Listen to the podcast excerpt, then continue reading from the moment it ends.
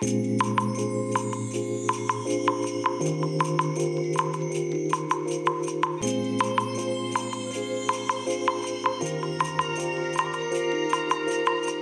い。皆さんこんにちは。こんばんは。お疲れ様でございます。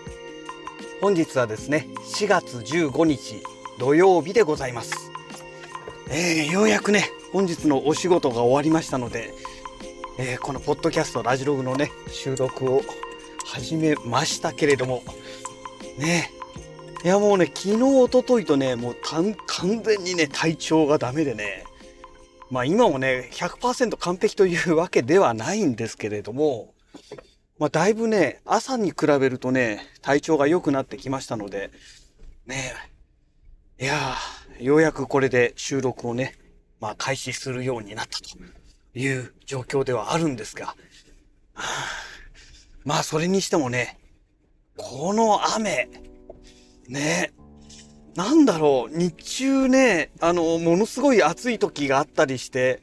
ね、でも今日みたいにね、またこう寒い日が来るとね、この寒暖の差がね、ここまで激しいとね、やっぱり体調崩す人も多いんじゃないでしょうかね。まあ私が体調崩したのはね、全然また違う理由なんですけどね、もう確実にね、あの、水曜日の日に草刈りを一日やってたのがね、あれがね、もう完璧にあれが理由ですね。ええー、まあでもね喉の調子もね、まあ、正直あんまり良くなくてですね。もしかしたら私もね風邪をひきかけているのかもしれないですね。今日のこの寒さでね。うん、はい、えー、それでね、まあ、今日ね何のお話かと言いますとですねえっ、ー、とね何日か前昨日おとといだったかなその前かなにですねえっ、ー、と YouTuber の方であの面影さんって方がいらっしゃるんですけども、えー、この方がね、えー、ブラックマジックの、え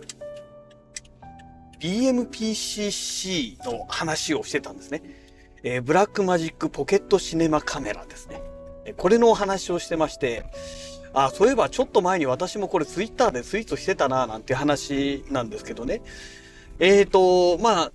ちょっと前に私があの、中古で、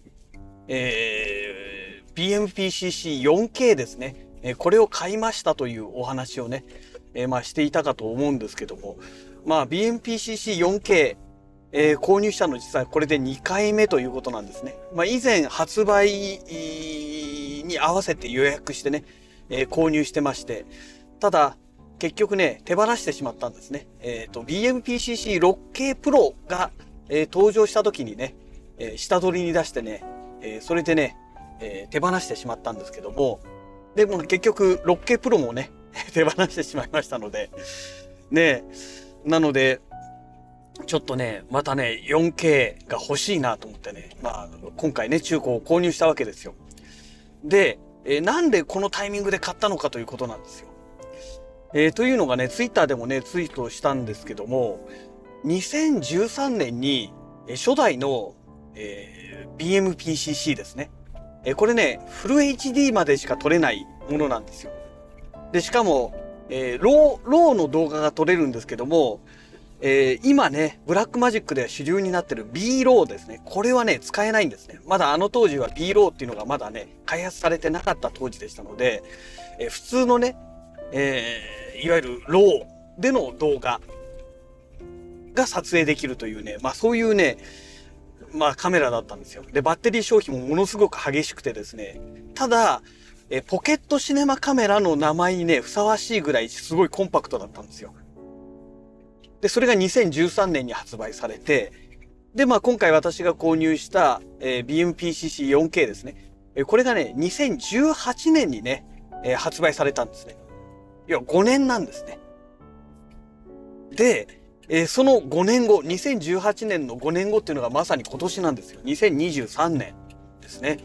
えー、なんですけれども、なので、えー、まあ、面影さん曰く、もしかしたら新しいカメラが登場するんじゃないかというね、え、個人的な妄想みたいな話ですっていうようなことをおっしゃってましたけども、でね、私もね、BMPCC4K を中古で今回購入するにあたって、その辺も調べたんですよ。もしかしたら、ね、しばらく発売されてないから、新しいの出るんじゃないのかなと思ってね。で、まあその2013年、18年っていうのが分かってきたわけなんですけども、でもね、結局、このコロナ禍になってから、ブラックマジックがね、どういうふうにこのカメラとかね、えー、この、いわゆる周辺機器ですね、の販売をどういうふうに展開していったかってことを考えると、まあ新しいカメラの登場はおそらくないだろうと。まあ勝手には、これも私の妄想なんですけども、まあ推測を立てたわけですよ。えー、その理由というのが、そのコロナ禍になってから、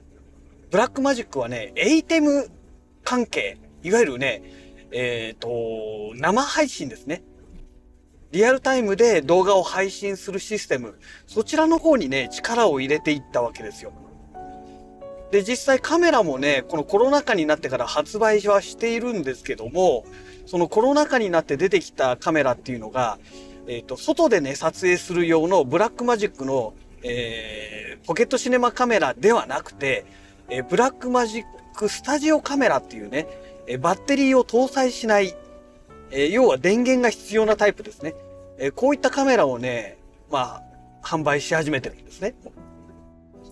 で、これなんでかっていうと、まあ、エイテムミニとかね、エイテムシリーズですよね。えー、この辺で、まあ、制御できるような感じで、えー、まあ、使えるカメラということでね、えー、それでまあ、販売され始めたんですよね。そこなんですよ。で、まあ、世の中的にはね、もうコロナはなかったことにしたいみたいな感じの世の中に今なってますから、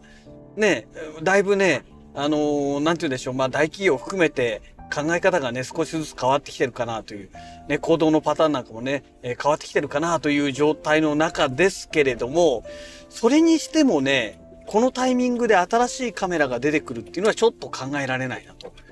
もし出てくるとしたら、今年1年間見て、様子を見て、まあそれからだと思うんですよ。ってなってくると、まあそれから開発ってことになるわけじゃないですか。ってなると少なくても2年は出ないんじゃないのかなと。まあ踏んだわけですよ。ねまあ仮にね、仮に今から開発を始めたとしても、まあ1年後ですよ。どんなに早くたって。ね。だから、まあ今年のなんかこれから何何でしたっけ？なんかアメリカかどっか海外で、えー、その映像機器関係のあれがあるんですよね。えっ、ー、とイベントがあるらしいですけどもまあそれではねおそらくポケットシネマカメラの最新作は出てこないんじゃないかなとまあ私は踏んでおります。で逆にもし登場してしまったらという話なんですけどももし新しいカメラが出てきたらって考えた時にまあもうそれはしょうがないなと。というのが私が今回買ったのはね BMPCC4K ですけども中古で買ったわけですよ。で中古で買って 8, 8万円台で買ってるんですね。で BMPCC4K を新品で買いますといくらするかっていうと17万弱なんですよ。ねでもし新しいカメラが出てきたら少なくともそのぐらいの金額は最低するはずなんですよ。まあおそらく20万円少し超えるんじゃないのかなって、もし登場したとしたらね。まあそのカメラの内容にもよると思うんですけども、まあそのぐらいはするだろうと、今のね、この円安の部分も考えたらね、そのぐらいいっちゃうと思うんですよ。ってなった時に、じゃあ今回新しいカメラが仮に出たとしても、買えるのかという話なんですよ。もう絶対買えないですよね。無理ですよ。そんな20万ものお金をね、えー、投資できるだけの余力がないです。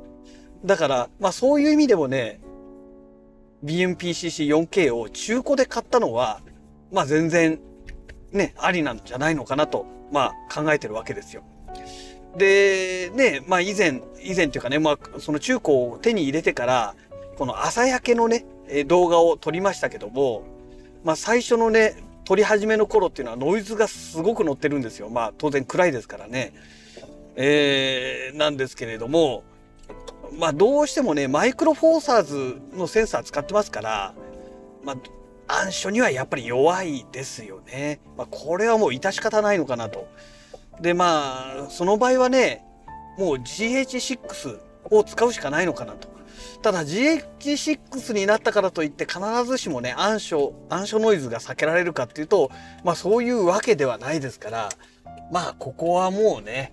もう致し方ないのかなと。ねマイクロフォーサーズっていう企画上ねやっぱりセンサーが大きくないですからねあんまりね、えーこの暗所ノイズ暗所ノイズ耐性っていうんですか？まあこれについてはねあの、期待する方がそもそも間違ってるのかなという感覚が私の中でありますので、うん。まあ、それはしょうがないでしょというところなんですよね。うん。まあね、GH5S っていうね、えーカメラがね、パナソニックから以前出てましたけども、まあこういったカメラであれば、多少はね、暗所ノイズっていうのは違うんでしょうけどね。うん。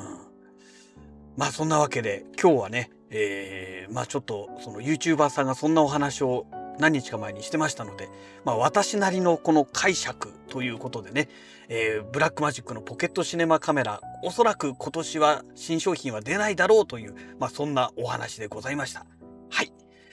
えーそんなわけでね、また次回のラジログをお楽しみください。それではまた。